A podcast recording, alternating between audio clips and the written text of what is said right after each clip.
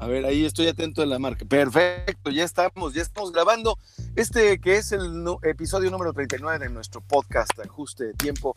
Hoy es miércoles 24 de junio, semana 13 al aire, y tenemos a un invitadazo, un, un, invitado muy especial que quiero que Toño Cuellar nos lo presente. De una vez, mi querido Toño.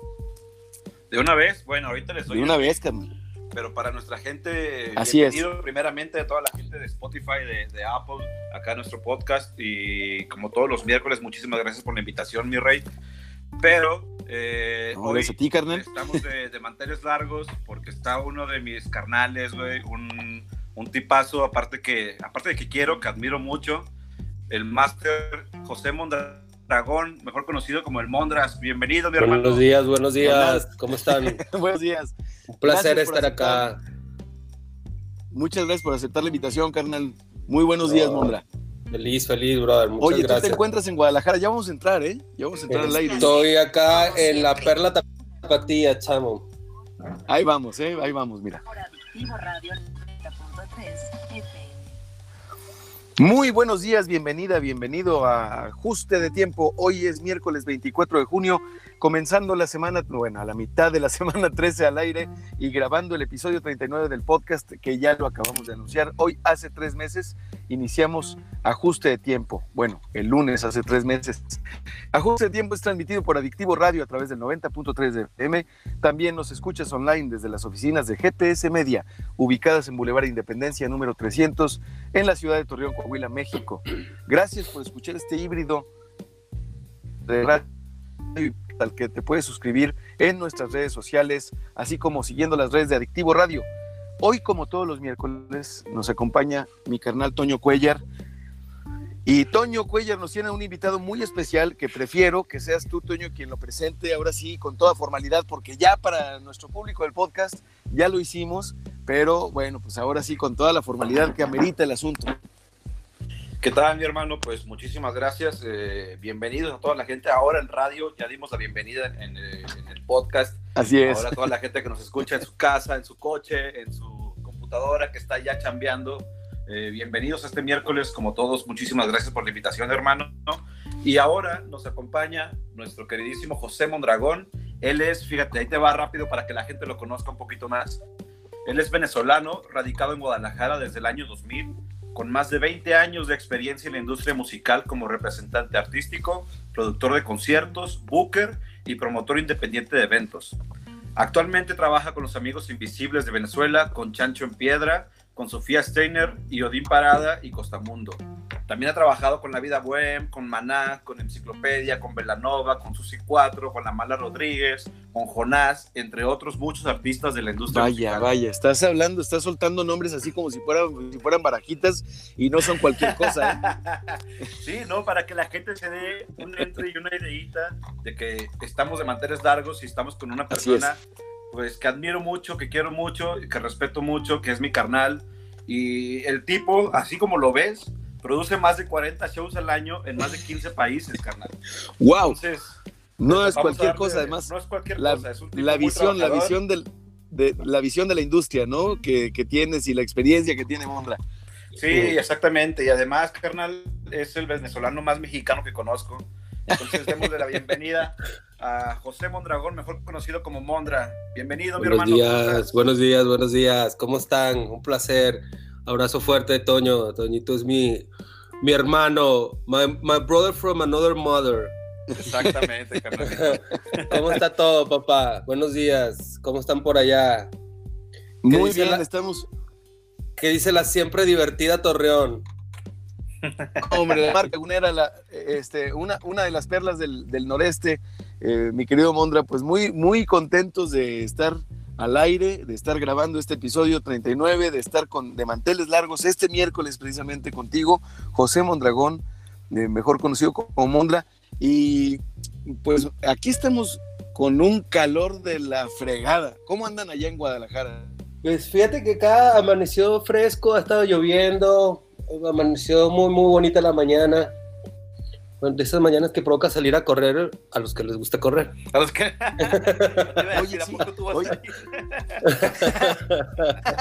pero sí, muy, muy buen clima. muchas ganas de ir a correr, pero no, te las reservaste. Ajá, exacto. Oye, qué gusto. Hoy, hoy fíjate que un, un, eh, una atracción que tenemos en ajuste de tiempo, Mondra, es eh, compartir con nuestro público y con nuestros invitadas, nuestros invitados, un dato que es eh, un día como hoy. Y eso Perfecto. nos obliga a buscar en la historia eh, algunos datos interesantes y no sé si les parezca a Toño y a ti interesante que un 24 de junio, pero de 1910, en Italia se funda la compañía Alfa Romeo. Órale. Uh, Y en 1912, en México DF, se funda la Escuela Libre de Derecho, que es un referente eh, de los abogados en el país. Asimismo, las efemérides del país nos dan un, un referente, un pretexto para, para platicarla. Mira, en un día como hoy, de 1882, nace en San Luis Potosí, Potosí Juan Sarabia, quien fue miembro del Partido Liberal Mexicano y del grupo, del grupo magonista, y luego se adhirió al maderismo y al constitucionalismo. Y en 1991 muere nuestro gran pintor mexicano Rufino Tamayo, creador de la técnica llamada mixografía. Es autor, entre otros, del mural Nacimiento de nuestra nacionalidad, ubicado en el Palacio de Bellas Artes. Y hoy la palabra, la palabra de hoy, es precisamente derivada por una pregunta de ayer. ¿Qué uh. significa? Es decir, la palabra es booker. ¿Qué significa es. Búcar viene, eh, eh, es una palabra eh, en inglés que significa agendar, ¿no? Entonces, un booker es, es la persona que se dedica básicamente a agendar eh, eh, en, en mi área los shows y presentaciones de los artistas en diferentes lugares. ¿no? Es la persona que... tienes que saber de logística, tienes que tener contactos, tienes que tener ingeniería social, una serie de habilidades, de skills desarrolladas. man.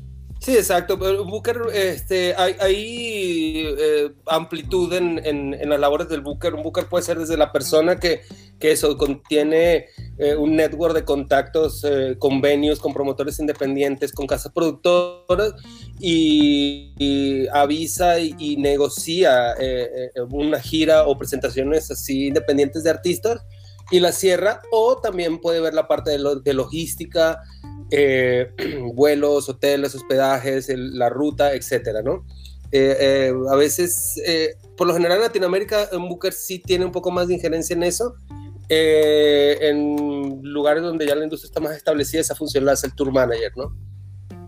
Perfecto, perfecto. Y de, la, de toda esta labor, mi querido José Mondragón, a quien estamos escuchando hoy en ajuste de tiempo, acompañado de, de Toño Cuellar, como todos los miércoles, de, de toda tu labor, de todo lo, lo emocionante que es tu labor, ¿qué es lo que más te gusta? Uy, esa es una pregunta bien sustanciosa.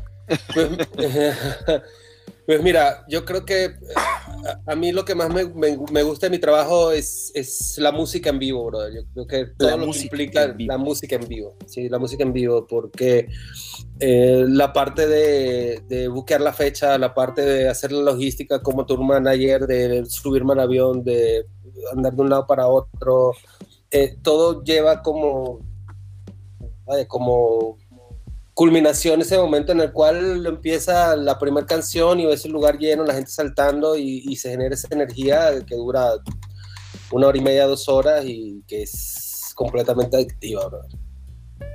Wow. A, pro- a propósito de lo adictivo, oye, y, hablando ahorita de la, carrera, de, salir a correr, ¿tú tienes rutinas, alguna cuestión para mantener tu salud física, tu salud mental? ¿Eres hombre de, de- de hábitos, eh, este, Mondra? Ah, sí, sí, tengo buenos y malos. Creo como todo el Como mundo. todos. Imagínate nomás. Pero, pero para no Qué malo sería que tuvieras puros buenos. sí, exacto. No, no, no Pero- sería mi amigo, hermano. Pero bueno, digamos, digamos que pues, sí, de rutina, pues de- de- ahorita la rutina es despertar, hacer hacerle desayuno a, a mis hijos. Este, me gusta malamente ver un poco de noticias, tomar un café. Malamente. Soy Oye, estamos, estamos invadidos de lo mismo, ¿no? Sí, y malamente llamadas Sí. noticias, hermano, porque en realidad es un, col- es un collage, es un compendio de tragedias, ¿no? Lo que nos, Sí, nos eso. bombardean los medios. Sí, no, no, sí, vivimos en un momento en el cual la, la- la libertad de expresión se ha convertido en, en un libertinaje expresivo sin to- total, sin ninguna respon- responsabilidad, criterio o, o miramiento a las consecuencias, ¿no? Totalmente, No, totalmente de est- acuerdo. estaba viendo, estaba viendo el feed de Twitter y de, y de Facebook hoy en la mañana y es eso, de que ayer tembló, de que se aproxima un tsunami, de que las temperaturas, de que el viernes Arjona sacó un nuevo sencillo, o sea, cosas así que... que- El fin del mundo. El fin del Sí, mundo. pura, pura, noti- nota roja apo- apocalíptica. Pura nota roja apocalíptica, sobre todo la de Arjona. Oye, Sí. oye, carnal, Mondra, haznos un favor.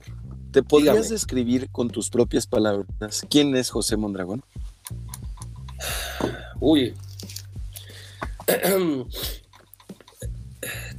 Yo diría que Existencial.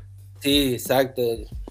Ah, soy una persona testaruda compulsiva, contestatario por decisión y, naturalez- y naturaleza, Qué padre está eso. nómada de formación, leal y a veces medio utópico, hermano. Oye, pues qué, Utópico. Qué chido, qué padre, qué, qué padres palabras, mi querido Mondra, y qué padre descripción. me da mucho, me da mucho gusto eh, escucharlo y escucharlo en vivo, sobre todo porque cuando aviento esa pregunta, de repente agarro a la raza en curva, ya sabrás, ¿no? Pues me agarraste completamente en curva. Oye, Mondra, y bueno, suena, a mí me sonaría un poquito necia la pregunta, pero visual también eres.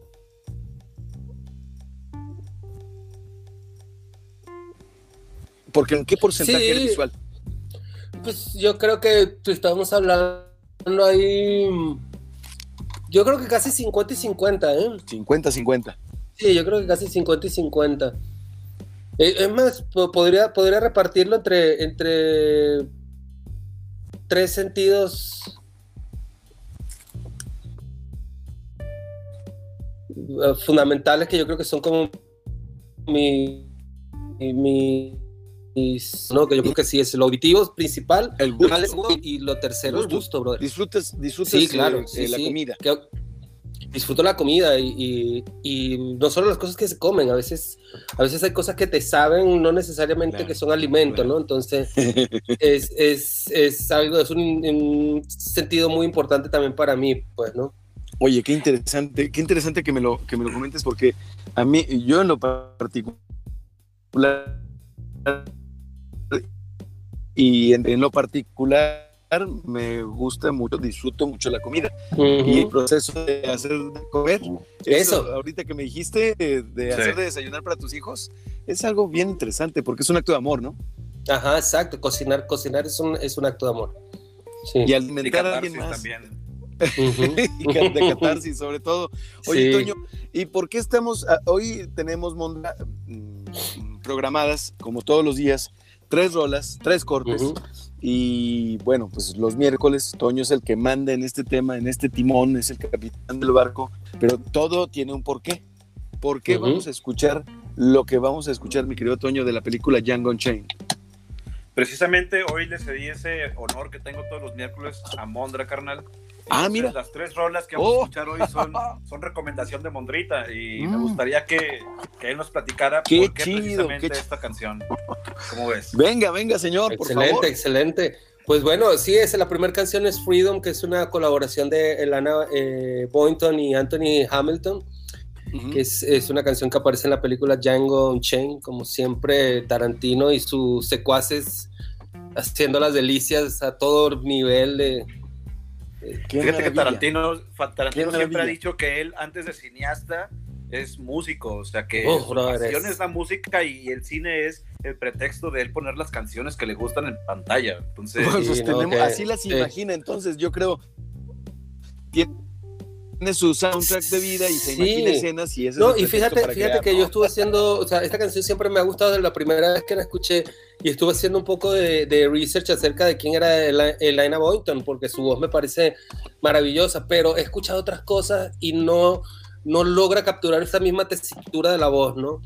Y esta, que, que en esta canción. que en esta canción sí, y esta canción Freedom en, en particular, pues eh, habla de eso, ¿no? De la, de la búsqueda de la libertad y, y cómo, cómo a veces eh, el, el universo conspira y te hace sentir pues que, que, pues, que estás llevando una pela, como decimos nosotros, pero realmente eh, eh, todo yo creo que se trata en eso, en la búsqueda de la libertad, ¿no? de la y- libertad, sobre todo.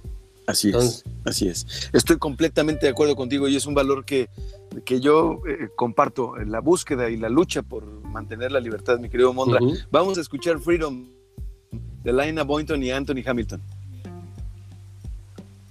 Ya estamos, ya estamos en el podcast, carnal. Ya nos Perfecto. quitamos tan- tantito de la. Es que se siente como que te quitas un pinche peso de encima, güey. Sí, sí. Pero es que, cuando- Quítense la servilleta y suelten los cubiertos y a comer. como- ¡A huevo! No, no, no, no. Oye, ahorita que te pregunté, ¿qué me dijiste? Oye, cuando me, cuando, cuando me, me dijo, me dijiste, Mondra, bueno, buenos y malos, sí, obviamente, pero pues, se, se tiene que decir nada más los buenos. Ah, pues yo, yo voy a empezar por los malos. Hay que, hay siempre tiene que empezar, cuando, cuando habla de uno, siempre tiene que empezar por lo malo. A huevo, a huevo, sí, porque si uno no habla, o sea, lo, eh, lo importante es que hablen de uno, ¿no? Está- Y que no aparte, así es como se hacen las amistades, hermano. ¿no? O sea, siempre hemos platicado de- entre broma y broma Mm. que uno busca, uno busca cómplices, güey, no testigos. Totalmente de acuerdo, totalmente de acuerdo. Oye, un fíjense que- la verdad. Estaba escucharte. checando lo de, lo, lo de las efemérides, porque se me hace Ujú. súper chévere que, que, que tengas esa, esa parte ahí en el programa. Se me hace súper cool Oh, compartir gracias, este viejo. tipo de, de data así con la, con la gente y, y- y, pues, eso es mejor que estar diciendo que hablar de temblores de Arjona y otras cosas que no son tan Es que- sustanciosas. Es que, ¿sabes, ¿sabes qué ha pasado? Yo creo, no sé qué consideren ustedes, yo creo que eh, estamos viviendo una época en donde todos tenemos, o sea, se supone que todos debemos o tenemos la obligación de tener una opinión sobre todo. Ah, cabrón. Sí. ¿Cómo? Sí, no, y, y es cierto, sí la tienes. O sea, tienes, tienes el derecho a tener tu opinión. Lo que no tienes es exacto. la obligación de compartirla con todo el mundo y que todo el mundo tenga que saber al respecto Pero- o, pero o fíjate- decir algo. Ah, exacto, pero eh, a eso voy. O sea, ayer veía yo un ataque, independientemente de quién sea o política, etcétera, etcétera, veía cómo atacaba un político a otro político porque estaba eh, hablando mal o bien y, y lo entrevistaban. Un entrevistador eh, entrevista a un político, un periodista a un político. Y, lo- y le preguntan sobre el tema del COVID y las pruebas. Entonces, y yo digo, oye, qué difícil debe ser senador, debe ser senador o diputado político la madre, güey, ¿sabes? Y que tengas que saber de todos los temas al mismo tiempo, todos los tipos de sismos, todas las producciones de Arjona, güey. Sí, ¿qué, qué es el CONAPRED, güey? O sea, Ujú, sí. esas cosas, güey. Sí, no, claro, claro. Siendo político debe ser dificilísimo saber de qué, qué es el INE y qué significan tantas letras juntas, ¿no? Tantos acrónimos. Pues, ¿qué? Yo vengo, yo vengo por mi beca y ya. Está cabroncísimo. No, Pero- tienes razón, güey. Yo, yo platicaba ayer con una amiga, con Natalia, de que ya necesito un detox de todo lo que son las redes sociales, güey, porque todos, exactamente, porque todos se comportan. Le digo, Facebook, por ejemplo, güey, yo veo que todos ad- adquieren como que el traje de tía, güey, todos se comportan como tía, güey, o sea, Sí, no, todos no. tienen una opinión, todos, todos este, se enojan si no compartes esa opinión. Todos se tiran mierda entre todos. Entonces dije, güey, Está ¿qué es- cabrón. ¿qué es esto, güey? O sea, Pues Horrible. es- sí, yo, yo creo que es- eso obedece a eso, pues, a que, de que o sea, estamos creciendo con, con todas estas formas de, de compartir información instantáneamente y eso, y de darle a cada quien un micrófono al mismo tiempo, que pues Uf, por consecuencia, por consecuencia va a haber una cacofonía este, masiva, impresionante, en la cual todo el mundo está gritando al mismo momento y como no saben la dinámica del micrófono, está todo el mundo al mismo tiempo, ¿no? sí. Exacto. Pero, pero supongo que, que bueno, quiero pensar muy optimistamente que nuestros hijos y los hijos de nuestros hijos van a poder controlar un poco eso y... ¿Viste The Man in the High Castle? Mm, no, hermano. no, recuerdo ahorita. Es, a propósito de lo que dices de nuestros hijos, que vayan a poder controlar eso. Eh, yo creo que yo creo que nuestros hijos van, la generación de nuestros hijos va a ser una generación de, leyes muy estrictas, ¿sabes? ¿Tú crees? ¿Tú crees que, que, vaya por allá por el autoritarismo y este tipo de cosas? Yo creo que va por ahí, yo creo que va por ahí por, por necesidad, por sobrevivencia, porque son, es, eh, la, la, vida está sobre la libertad. Y la concepción de los derechos está basada, la concepción de la, de la, libertad y la democracia está basada en Occidente, en esa concepción de libertades, de derechos. Pero cuando, se, cuando esas libertades y esos derechos ponen en juego la supervivencia de todas y de todos, madres, güey. Entonces, sí. Claro. El no eh, eh, se, convierte entonces en una opción y, no estoy a favor, ni mucho menos, pero está cabrón. O sea, ve cómo China contuvo la crisis del 2018 económica, la crisis del COVID y está saliendo fortalecida para convertirse en 2025 una potencia.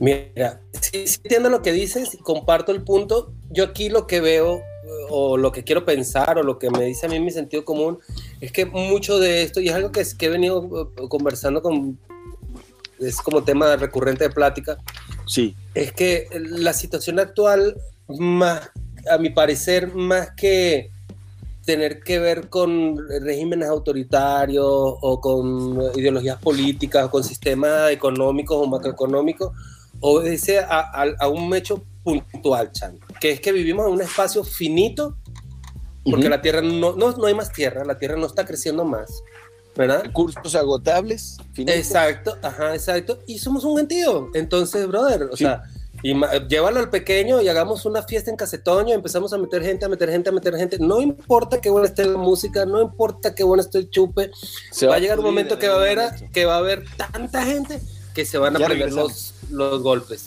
Exacto, exacto. Se va, a ser violento. va a regreso. Así es. Y regresamos a ajuste de tiempo este miércoles 24 de junio con nuestro invitado de lujo, José Mondragón Mondra. Carnal, estábamos platicando ahorita en el podcast de, bueno, de la situación mundial, del panorama internacional, de las alternativas que tenemos como contenido para ofrecer a nuestro público, pero una de las, eh, de, las partes con carnita que a mí me gusta mucho, eh, que disfruto mucho, es aplicar o es eh, hacer la pregunta de este cuestionario para conocer mejor a una persona, que es, se lo adjudican a Marcel Proust, pero no, él lo contestó en dos ocasiones. Y te quiero preguntar, Mondra, ¿cuál es tu palabra favorita, carnal? Mi palabra favorita.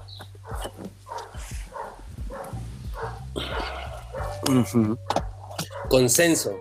Consenso. Ah, qué chida palabra, hermano. Qué buena palabra, ¿eh? Qué buena palabra. Yo creo que estamos de acuerdo los cuatro que estamos aquí. sí, creo que. Creo... que hiciste ahí, hermano. Ve lo que hiciste ahí. sí, creo que, creo que esa es una palabra que, muy democrática. Está padre, está padre. ¿Cuál es la palabra en contraposición que menos te gusta? Autoritarismo, brother. Autoritarismo, wow. Sí. ¿Qué es? A mí, a mí a mí me asusta. Yo, la, yo, yo, yo le, me asusta tanto que me hizo huir de mi país hace 20 años, un enero hace 20 años. Ya lo creo, ya lo creo, mi querido Mondra. Y qué bueno que estás aquí. Eso es lo padre. No, ya soy feliz.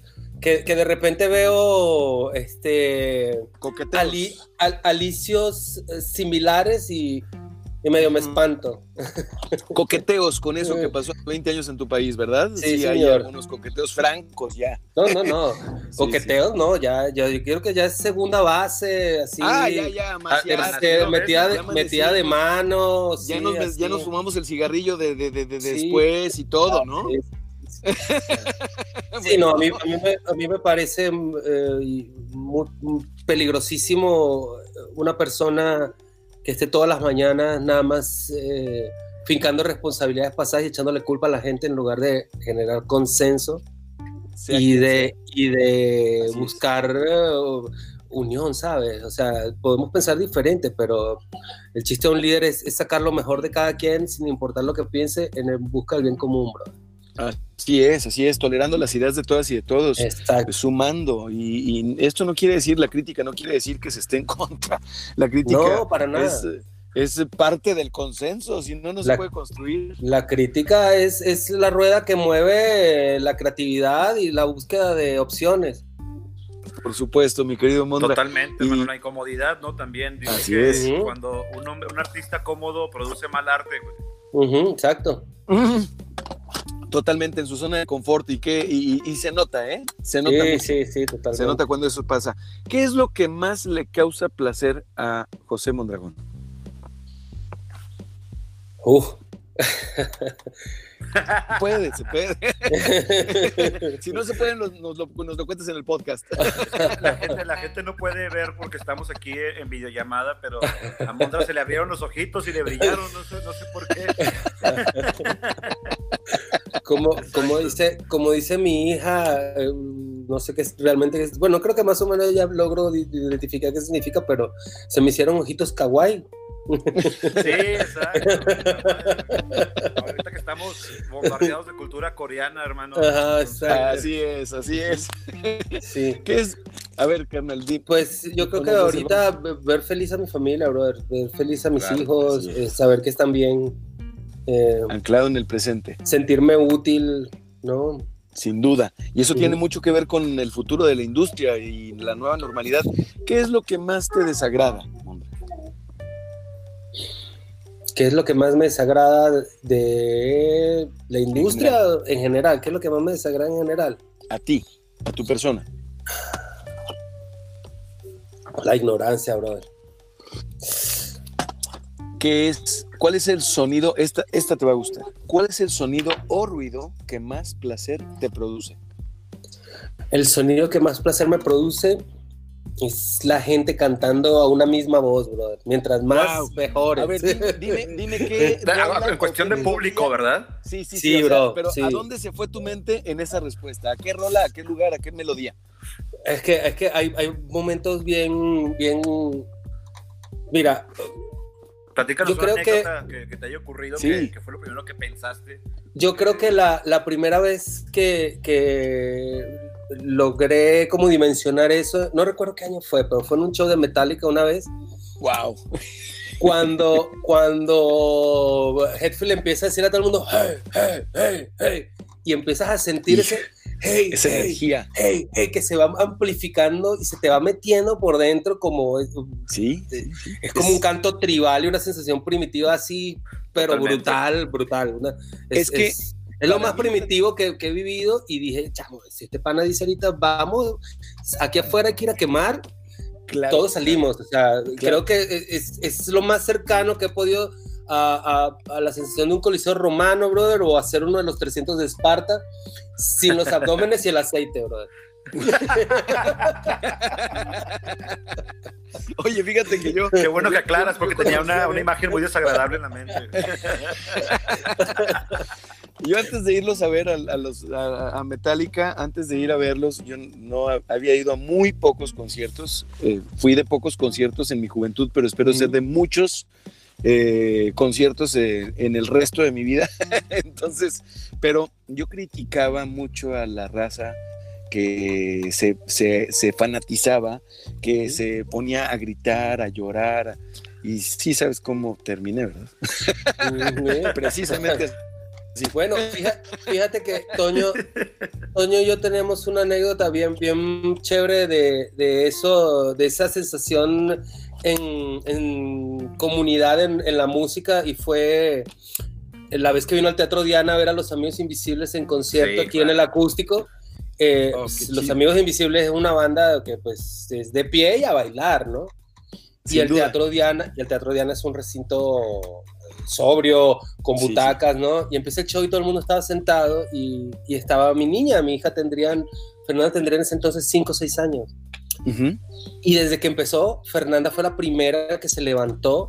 Ellas estaban cerca de la consola, entonces tenía un pasillo enfrente y ella fue la primera que se levantó y levantó las manos con una espontaneidad y con una, o sea, una cosa maravillosa y empezó a bailar, a bailar, a bailar, a bailar, a bailar, hasta que la, se contagió como un fuego, chamo. no, no hay persona que haya estado en ese show ese día que no de una u otra forma me haya comentado eso de que lo que parte de lo que más recuerdan de esa noche es, haber visto a la niña levantarse y decir, era mi hija. Oh, qué maravilla. Sí, exacto. ahora, déjame te pregunto, ¿cuál es el sonido o ruido que te aborrece escuchar?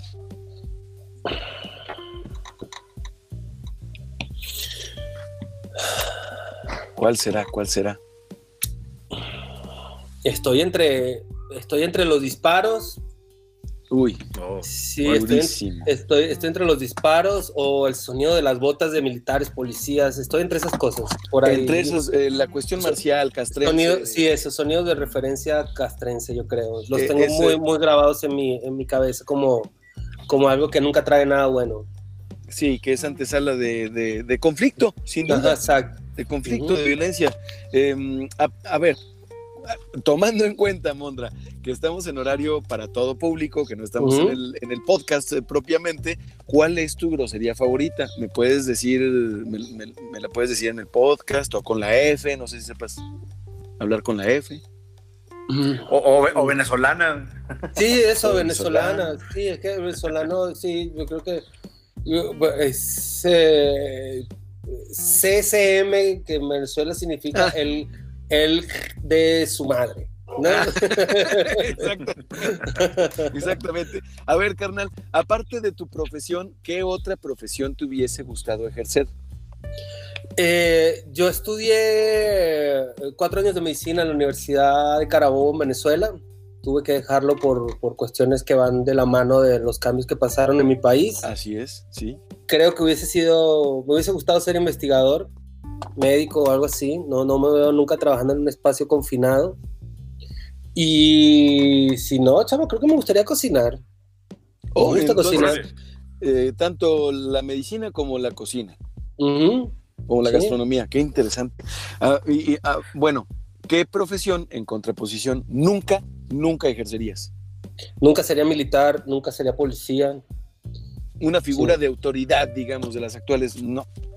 Es que yo no lo veo como figura de autoridad, pues es una figura de autoridad, soy padre de familia. Este, Pero es una figura represiva entonces. Eso, yo creo que más bien yo lo que veo de ahí es la parte de seguir órdenes y no tener, sin, sin poder cuestionar. Pero fíjate, fíjate nada más que qué buena este, ubicada me acabas de dar, mi querido Mondra, es, a ver, a ver, momento, una figura de autoridad, yo soy padre, soy figura de autoridad. Hay que reconocer, ¿eh? Muchas gracias por esa ubicada, pero chida, chida, chida, de buen sentido y con elegancia. No, y, no, nada más, y no nada más padre, porque al momento de ser este tour manager, por ejemplo, pues eres el papá de los pollitos con los músicos, carnal. Exacto, sí, eso. Como niños Entonces, no, ¿eh? grandes. No es una opción a una figura de autoridad, sino a una figura represiva. Es, más bien a lo que te comentaba, es decir, de, tener que seguir órdenes sin poder cuestionar, ¿no? Porque tú puedes ser figura de autoridad y, puedes cuestionar la autoridad, ¿no? De que puedas decir, oye, yo no estoy de acuerdo o, esto podría ser de una forma mejor.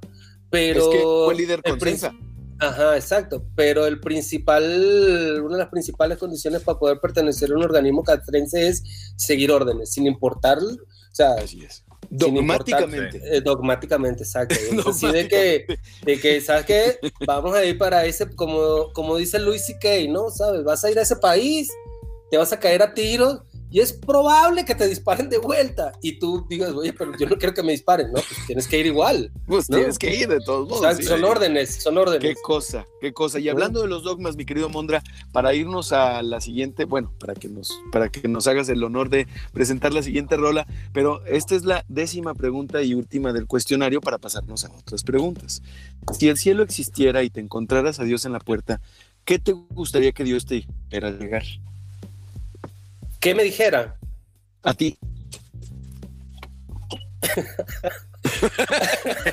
ya estás, ya estás, eh, ya la tienes. ¿Qué me dijo?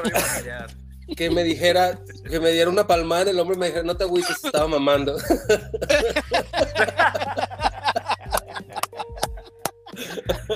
Era broma. perdón, perdón, perdón, pero, pero. Buenísima, buenísima. es la mejor respuesta que me han dado. Oye, pero esa respuesta está muy densa, pero esconde un, un trasfondo ahí psicológico muy, muy, muy, muy claro. Pobre, hermano. Sí, pues sí, pues sí. O sea, ¿qué tan densa está tu realidad que piensas que esto era como cáliz, no? Sí. a propósito. Oye, viejo, y ahora eh, vamos, eh, vamos a escuchar una, uh, la segunda de tus recomendaciones para irnos al podcast, Mondra. Perfecto. Bueno, es, It's Time de Justin Jay. Es, yeah. es, una canción eh, pues muy bonita, bro. Yo creo que aplica eso muy bien a, a los tiempos de, de hoy. Necesitamos tiempo, necesitamos ¿Qué pasó con el tiempo? ¿A dónde se nos fue el tiempo en este año? Exacto. Sí, señor. Y, sí, y, señor. es, y, con, y, con, esta cuarentena, ¿verdad? Con sí, esta exacto. El tiempo es, es, muy subjetivo, hermano. Exacto. O sea, ya los horarios de trabajo son, son 24 horas. Sí. 24 horas. Yo anoche seguía trabajando al cuarto para las 12 de la noche y a las 6 de la mañana ya me estaba contestando la persona, el colaborador. Bueno, bueno, una locura. Sí, Vamos a escuchar es- Time. Y vámonos al podcast, hermano. Ya estamos, ya estamos en el podcast. Oye, ella. Esa respuesta. sí, chamo, es que, es que sí, creo que esta realidad que estamos viviendo de repente parece así como que dices, dude, no sé si Dios. Sí, güey, sí parece- ¿qué, qué rollo? Ya que Dios se quite la cara y que diga que es Mel Brooks, güey.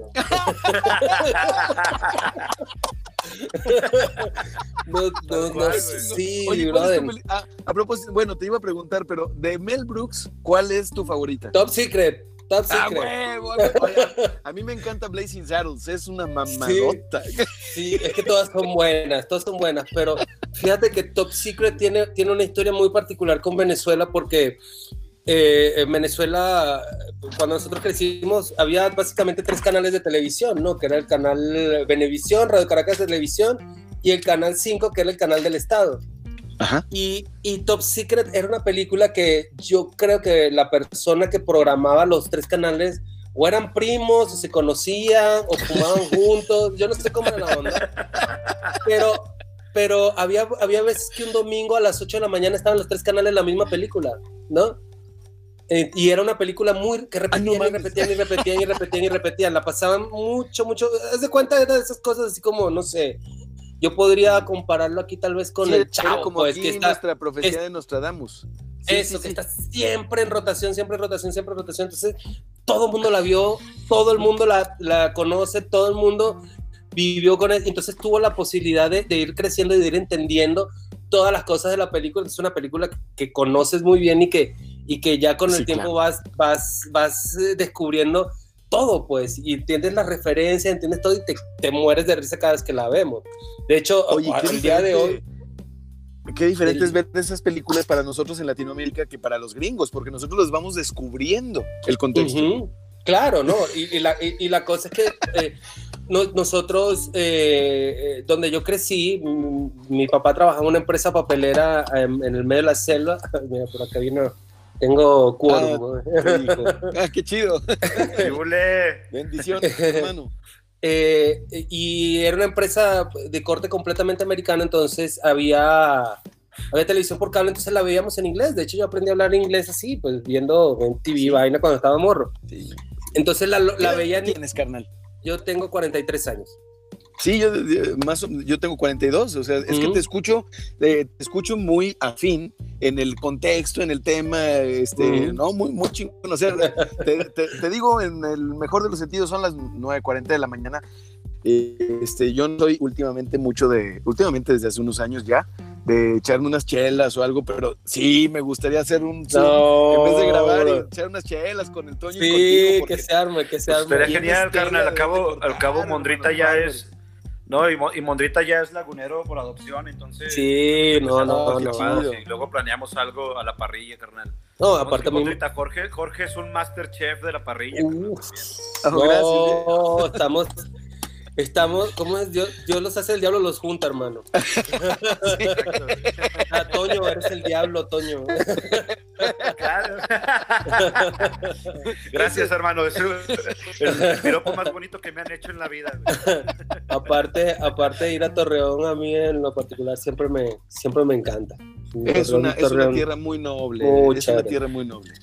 Oye, güey, ¿sabes qué? sí, a, a mí me gustaría que gente como tú, güey, que, que viene pr- primeramente de Venezuela y luego de Guadalajara, güey, me ha pasado mucho y lo he platicado con, con la gente que me pregunta en los shows por qué a, a los artistas les gusta mucho Torreón o qué, o qué características le ven a la comarca lagunera que me dicen que es muy amable, que, que es Eso, muy- la, la muy gente, padre. La gente es, es, es muy, muy amigable. eh, yo siempre sentí entre todas las personas que he conocido en Torreón esa, esa apertura para, para generar amistad, ser amigo, es hospitalidad. eh, se come muy chévere, brother. Eh, la cerveza está fría siempre, compadre. Eso Ah, es importante porque, porque Hijo, es para uno venezolano Eso que es- creció es en tierra caliente, eh, la cerveza tibia o la cerveza casi fría no es cerveza fría. ¿eh? Entonces, eso, eso es un punto que, que Exacto, pocas veces se habla, pero hay que, hay que decirlo y el resto del país no está listo para esa conversación. Una cerveza fría es una cerveza fría, No, bro. Totalmente, güey. Yo siempre he dicho, la gente, la gente de Torreón, por ejemplo, que... No, dime, dime. Es que es eso, la gente de Torreón me ha platicado mucho que se va a vivir a Ciudad de México, güey. Dicen, güey, al principio lo Mm. que más extraño es la cerveza de hielera, güey. helada, es de helada. Y, y ¿sabes Y qué me, Un enfriamiento totalmente distinto. Diferente, claro. Y a mí, ¿sabes qué me, disculpen ustedes mi francés, pero ¿sabes qué me recampanea en los huevos? Que me pongan dos hielos en mi, en mi vaso. de- Ah, claro. Hijo de su Es que la cerveza con hielo, No, no. La cerveza con hielos es claro, sí, la cerveza No, con o- hielos o- es, o si es- cubita, sacrílego. Pero, pero te dan una cubita o un, un, un whisky con dos hielos, güey. No, no, dámelo con hielos, hijo. ¿Sabes? Sí, como que, sí, como que el hielo te lo quieren cobrar, ¿no? Sí, exacto. Son Claro. muy Oye, precarios. y para el pregunta, eso ahorita que dijeron eso de la hielera, es, es cierto, pero eh, por lo menos en Venezuela ocupa, ah, ah, eh, solíamos o se, se suele poner sal al hielo para. Mm, para que se... Ah, ok. sin No, duda, pues pero es que aquí el, el secreto es, es que la cerveza esté caliente, que no se haya enfriado, que no esté quemada. Y si está en la temperatura ambiente o, o tibia, digamos. sí, del caliente, cartón, del cartón a la Tú- hielera. Ajá. Tú eh, pones hielo, agua y sal. Ujú. y Super enfrías toda, la haces helada esa agua y el shock, ya cuando metes la cerveza, en un- cuestión de 10 minutos está helada. Exacto. Sí. Es la mejor manera de enfriarla. No, y el sí. hielo conserva. El- Salimos muy buenos para este pedo. ¿ah? Oye, hermano, es- era algo lune, güey. Yo siempre he platicado una anécdota que tenía de, de morro, que estábamos en la prepa y, y chocamos en una fiesta, un grupito de amigos y, nos, y nuestro grupo de amigos, güey. Con una- en una fiesta de un amigo en común, pero no nos hablábamos en toda la noche, pues cada quien andaba en su pedo, ¿no? En su rollo. Simón, Y luego llega la hora de comprar cerveza y todos nos volteamos a ver como que a huevo, hermano, ¿qué te traigo? ¿Qué, qué se te ofrece, güey? O sea, Ujú. una de que, ¿quién quiere cerveza? Yo, yo, a huevo, hermano, ¿qué te traigo, güey? O sea, ¿de qué- güey? Llegaron cervezas y, ajá, y todos nos juntamos en una bola enorme, entonces fue de que, güey, ¿quién dijo Claro. que el alcohol es malo, güey? O sea, es un cohesionador, un catalizador precioso, güey. Sí, exacto. Como, como hay, hay- hay una frase, ¿cómo es que no recuerdo? Soy malo para los nombres, pero recuerdo mucho esa frase de haberla escuchado alguna vez en un capítulo de Los Simpson del alcalde de Los Simpson que dice que el, el alcohol hace, ajá, esa, que el alcohol nos hace inmune a la crítica, agudiza nuestra opinión y hace más hermosas a las mujeres. vamos de regreso. Ahorita me recuerdas eso para decir regresamos, regresamos a ajuste de tiempo eh, este miércoles 24 de junio, platicando de lujo con José Mondragón y con Toño Cuellar a través de Adictivo Radio 90.3 de FM, regresando del podcast, poniéndonos la cachucha del FM y del online y hablando con, con, con este señor que es un personaje, eh, y lo digo con, toda la, con, con todo el respeto y el gusto, eh, de primerísima, hermano. No, muchísimas gracias. Te tengo que hacer, te tengo que seguir haciendo un- el cuestionario. A ver, pero este ya Adelante, no es el cuestionario para conocer mejor una persona. Este ya es eh, de tres en tres. nómbrame tres películas que tú digas, a ver, me vienen a la cabeza y son imprescindibles para José Mondragón. Godfellas. Ah, Um, qué peliculón, ¿eh? Acabas de decir, sí, es un nombre sí, no, bárbaro. Sí. Perros de reserva. Ah, de Tarantino, sin También. duda. Perros de reserva. Ujú. ¿Y cuál Uy, y es- estoy.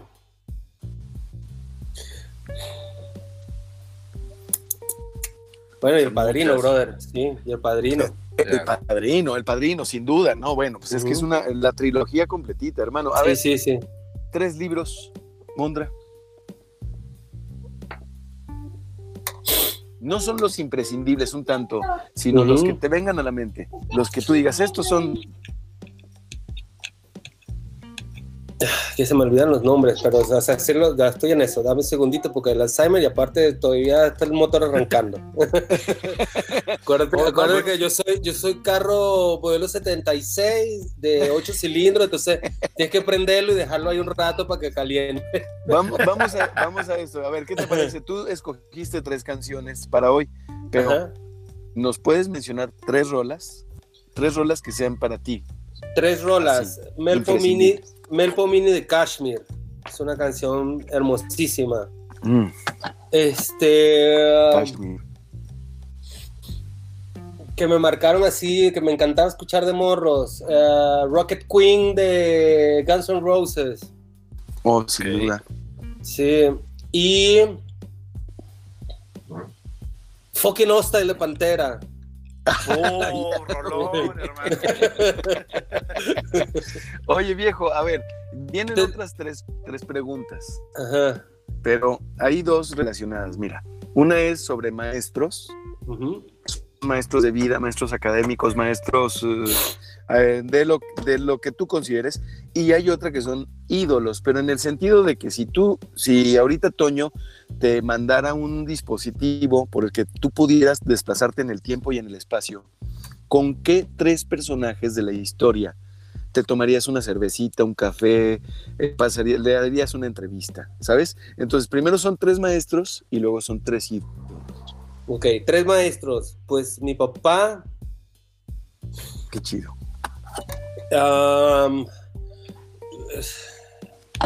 un profesor que tuve en la universidad que se llamaba Carlos Girón, que era mi profesor de fisiología. No tanto por lo que me enseñó de fisiología, que me sirvió, Sí. que me, sigue, por- que me sigue funcionando, sino por, por el personaje, por el personaje que fue, por, por la forma en la, en, en la que eh, su, su forma de ver la vida im- impactó en mi forma de ver la vida, ¿no? Mucho en, en ti, sin Este, duda. y, y de igual tuve un maestro en primaria, brother, yo creo que fue segundo grado, que es una anécdota que mi mamá echaba. Yo aprendí a leer a muy temprana edad, entonces, te que digo, qué loco que no me acuerde los nombres de los libros. así- Me preguntas si y fueron tantos nombres que fue mucho ruido, ya ahorita ya los tengo. Y, sí, no, no, ahorita, ahorita y ese ahí. profesor que era el profesor Zambrano, Sí. pues yo soy una persona muy inquieta, pues siempre fue muy inquieta y siempre fue muy relajiento. Entonces eh, mi mamá les eh, eh, decía, pues póngale libros, entonces dele algo que leer y con él, él eso. Y él fue el, el o sea, yo a los, en segundo grado, que tendría yo que siete años, pues se, brother me puso, leyendo. me puso a leer la Ilíada, me puso a leer Julio Verne, ¿no? Entonces, eh, eh, es alguien que, que- y siempre me preguntaba para o sea, yo no sé si lo hacía de verdad conscientemente, eh, era para ver si de verdad estaba leyendo o si andaba haciéndome eh, paisa, pues, ¿no? Pero siempre después de la clase me preguntaba y después ya me decía, ¿qué te pareció el libro, no? Entonces, A ver, a propósito, a propósito, ahora que estás recordando a tus maestros, eh, menciónanos tres libros. Mondra, yo creo, yo creo que ese sería el viaje al centro de la Tierra, Julio Verne, de Verne. Eh, sí, eh, Caballo de Troya, JJ Benítez, chamo, que es un Mm. libro que me divierte y, y me, me, me- me pica ese, ese, esa parte izquierda del lóbulo temporal, chamo, de, Sí, de- de la, de la misma forma, de la misma forma que lo hace Verne, ¿sabes? O sea, es, Correcto. es, es de esa misma forma. Y Kafka, bro, Metamorfosis.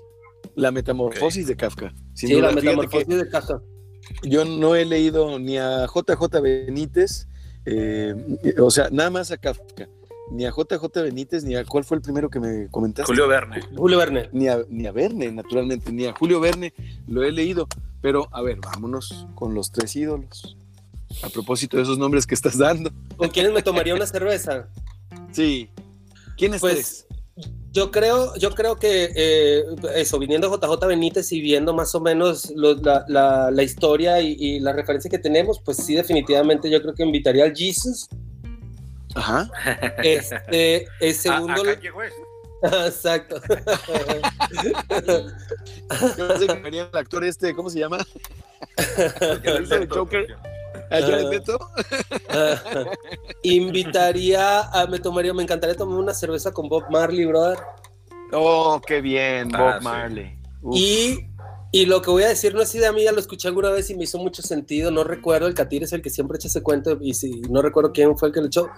Pero, pero, y espero que esto no sea eh, un rollo, pero lo veo completamente desde ese punto de vista. Me gustaría sentarme a tomar una cerveza con Hitler, brother. Oh, Salud, hermano. Yo opino, yo opino exactamente lo mismo. Digo, si esos tres panas se juntan, debe ser una locura, pero el pana debe ser bien divertido platicar con él. Imagínate. no estoy de acuerdo, no estoy de acuerdo con él para nada en su forma o en lo que piensa, pero el pana echándote los cuentos con unas birras de que debe ser entretenido, debe ser entretenido. Fíjate, fíjate cómo te pregunté si habías visto. Una cosa es que concuerdes con su discurso y otra cosa es que no te parezca un tipo interesante. Exacto. Que sería de sobra, ¿sabes? Y es muy interesante cómo, no sé si fue en el podcast o al aire, te pregunté si habías visto The Man in the High Castle, que es una serie que transmiten por Amazon Prime y que está basada en la novela de Philip K. Dick, que habla de este mundo posible, que hubiera sido posible o qué hubiera pasado con el mundo si Japón y Alemania hubieran la Segunda Guerra Mundial. Ah, claro. Entonces es, un, es una serie fantástica que desgraciadamente el final es peor que el final del señor de, Game of Thrones. Pero bueno, ahora hay gustos. Se les acabó, se les acabó el presupuesto, ¿o qué? No digo nada del final, no les cuento nada, son cuatro, son cuatro temporadas. Y yo a propósito de la cuarta temporada que se estrenó este año, vi las tres primeras, las, bueno, las cuatro, las cuatro, las tres primeras son fascinantes, la cuarta es espectacular, pero bueno, el final me dejó así como que, ¿y ahora? Oye, fíjate, fíjate, Jorgito, que a, mí, en lo personal, eh, esa cuestión de sentarme a ver series me cuesta, no sé, no sé a qué se deba, eh, eh, pero por lo menos yo no he visto mm, la de Heisenberg. Ah, Breaking Bad, no. Breaking Bad. Toño, Toño se va, Toño se va a desconectar. Sí, no, ya sé. Yo no, he visto, no he visto Breaking Bad, no he visto, no he visto Game of Thrones, no, no, no, no sé. Eh, esa cuestión de, del seriado como tal, todavía no. Del... Ajá, sí, todavía no me atrapa al 100, ¿no? No, por lo menos, ahorita que, que dijiste esa, mándame, mándame el nombre del libro y voy a buscar el libro y me lo voy a leer. Sin duda, sin duda te, lo voy a, te lo voy a mandar y yo lo ando buscando, yo lo voy a buscar también para leerlo porque me pareció muy interesante la serie. Hermano, para despedirnos, porque ya nos fue, ya se nos fue la hora, despedirnos del aire, pero irnos al podcast también, tres deseos que nos puedas compartir, mi querido Mondra. Uf, chamo. Paz, brother.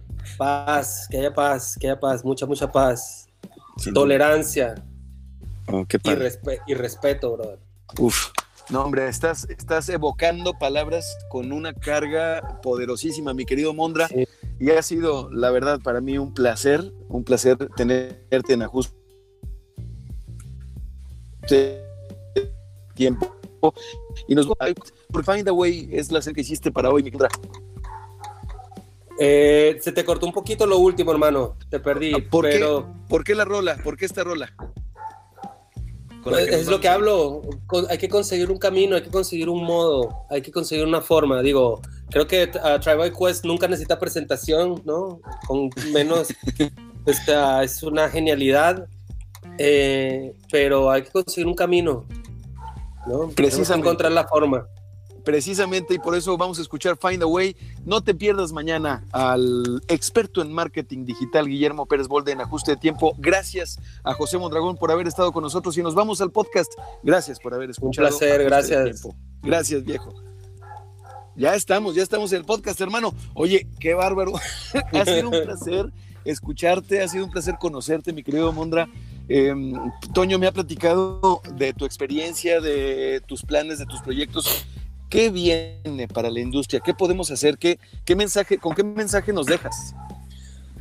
Pues mira, ¿qué viene? Es, es, es eh, un poco incierto todavía. A mí me gustaría, en lo personal, y creo que, eh, platicándolo con Toño, eh, mi visión o lo que me gustaría que sucediese es, es dar unos pasos atrás, ¿no? Yo creo que la fórmula del festival como tal, en, lo que a mi rama eh, obedece, ya estaba un poco em, agotada, el festival ya no era una, una forma amena de, de, presentarlo, ya realmente la música era la excusa nada más para vender masivamente chela, chela, chela, chela y otras cosas ¿no? Este, Perdió la esencia, la música. Eh, exacto. Y eso se ve reflejado también en el en, en eso, pues en el decaimiento del, del álbum, del, del, material de larga duración, de que no hay headliners y todas las cosas malas que, que todos los artistas que están sacando singles a cada rato, single, single, single. Ajá, pero eso obedecía más a eso, pues, a, a, al, formato en el cual la música está funcionando, en que, en que single, single, single y solamente puedes tocar 30 minutos aquí y el que sigue, el que sigue. Entonces, me gustaría eso, ver, ver un, un, renacimiento de, de, de bandas con, con, trabajos conceptuales, con venues más pequeños, una experiencia más íntima. Esto nos eh, tiene que llevar a elevar la calidad de la música, por ende. sí. No, y no, y no digo que no haya buena calidad, hay muy buena calidad de música, hay, hay gente haciendo cosas impresionantes y, y, y, las herramientas han permitido el, el, que artistas que antes eran muy difíciles de descubrir, los puedas descubrir, ¿no? O sea, pues no sé, personas como Jacob Collier, que tú lo ves que ese pana toca eh, hasta el cepillo de dientes y, se sienta con, ah, con Herbie Hancock a, explicarte de una manera magistral el círculo de quintas, que es una vaina que cuando lo comprendes tú dices, wow, qué chévere la música, ¿no? Y te das cuenta que es matemática a la final. Pero eh, eh, creo que la forma de presentarse a la audiencia hay que resaltarlo otra vez, es, es, es, eso, es poder ir a ver, no sé, Forma es fondo, forma es fondo. Exacto, eso. Un recital en un lugar más pequeño, donde haya más conexión, donde haya más interacción. Más íntimo. Y creo que y creo que eso, eh, también el hecho de que, de que la industria de transporte esté llevando la pela que está llevando lo va a permitir, pues, porque no va a ser igual de fácil eh, para Fighters, por decirte algo, turear, tocar tres noches en, DF, eh, una noche en Colombia, una noche en Lima, dos noches en Santiago y tres noches en Buenos Aires en, en 15 días, ¿no? Sí, va, va, a ser así. Va, va, a ser de que, bueno, sabes que en lugar a lo mejor de hacer tres for Sol, pues, güey, hagan 10 plazas Condesa y, y, interactúen con la gente en la elaboración de su set. Este, te, iba, te iba, a eh, mencionar el Plaza Condesa como el lugar que me estaba imaginando cuando tú decías el futuro sí, Sí, exacto, eso, para, para ese tipo de bandas, ¿no? Sí, sí, claro, claro. Y, un lugar más pequeño para las bandas como, pues, como la banda con que yo trabajo, pues, ¿qué digo?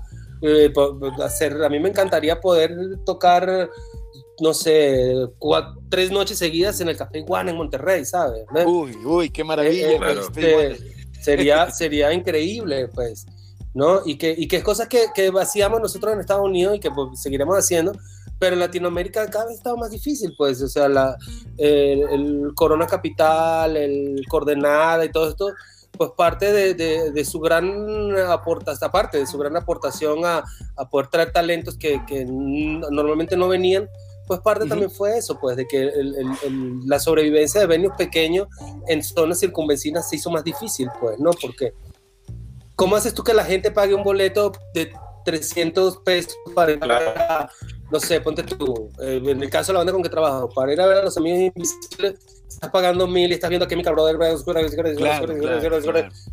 y que, y que la gente no piensa realmente, o en ese momento, o el sistema nos ha enseñado a que es cantidad y no calidad, pues, ¿no? Exactamente, exactamente. Entonces, con Jorge en su programa de que el, festival no se me hace, de hecho se me hace de las peores plataformas para ir a disfrutar una banda que te guste. Claro, yo sí, ¿no? Y- ir a ver una banda a un, a un show de ella sola que en un festival. No, en un festival no es un concierto, más bien es un playlist que tienes ahí de fondo mientras estás pisteando o Exactamente. O sea, no, no es Sí. mismo para nada.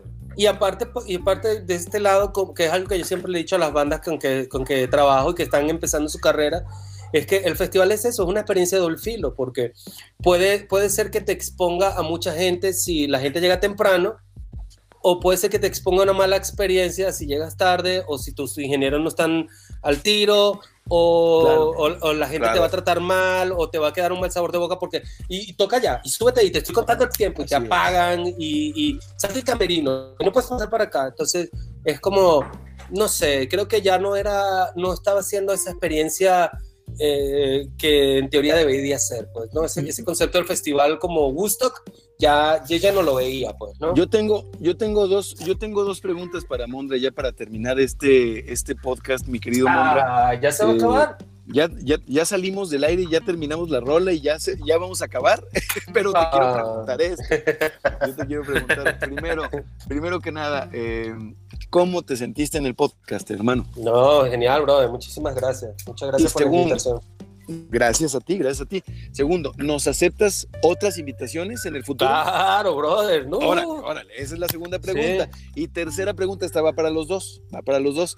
No incluyo a, a- a don David porque yo sé que don David Rodríguez, eh, él sí asiste, él sí ocurre, pero este evento sería no de ocurrir, no en persona, sería pues, unas chelas eh, este, ahí organizadas por Zoom o por algo, ¿no?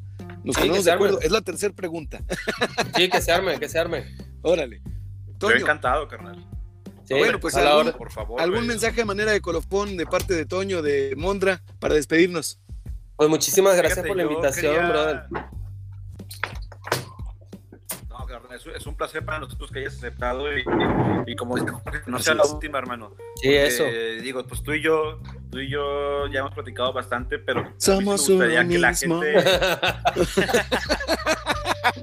No, y, y me gustaría. Ya te pusiste celosita, mi reina.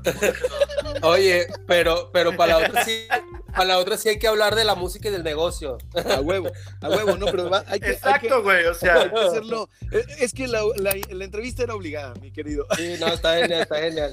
Ya estamos, señores, que tengan un extraordinario, extraordinario día y a ti que nos sigues escuchando hasta el final del podcast, no te olvides suscribirte y recomendarlo. Mondra, Toño, David, gracias. Gracias. muchísimas gracias a todos. Nos Bonito vemos el día. próximo miércoles. Cuídense.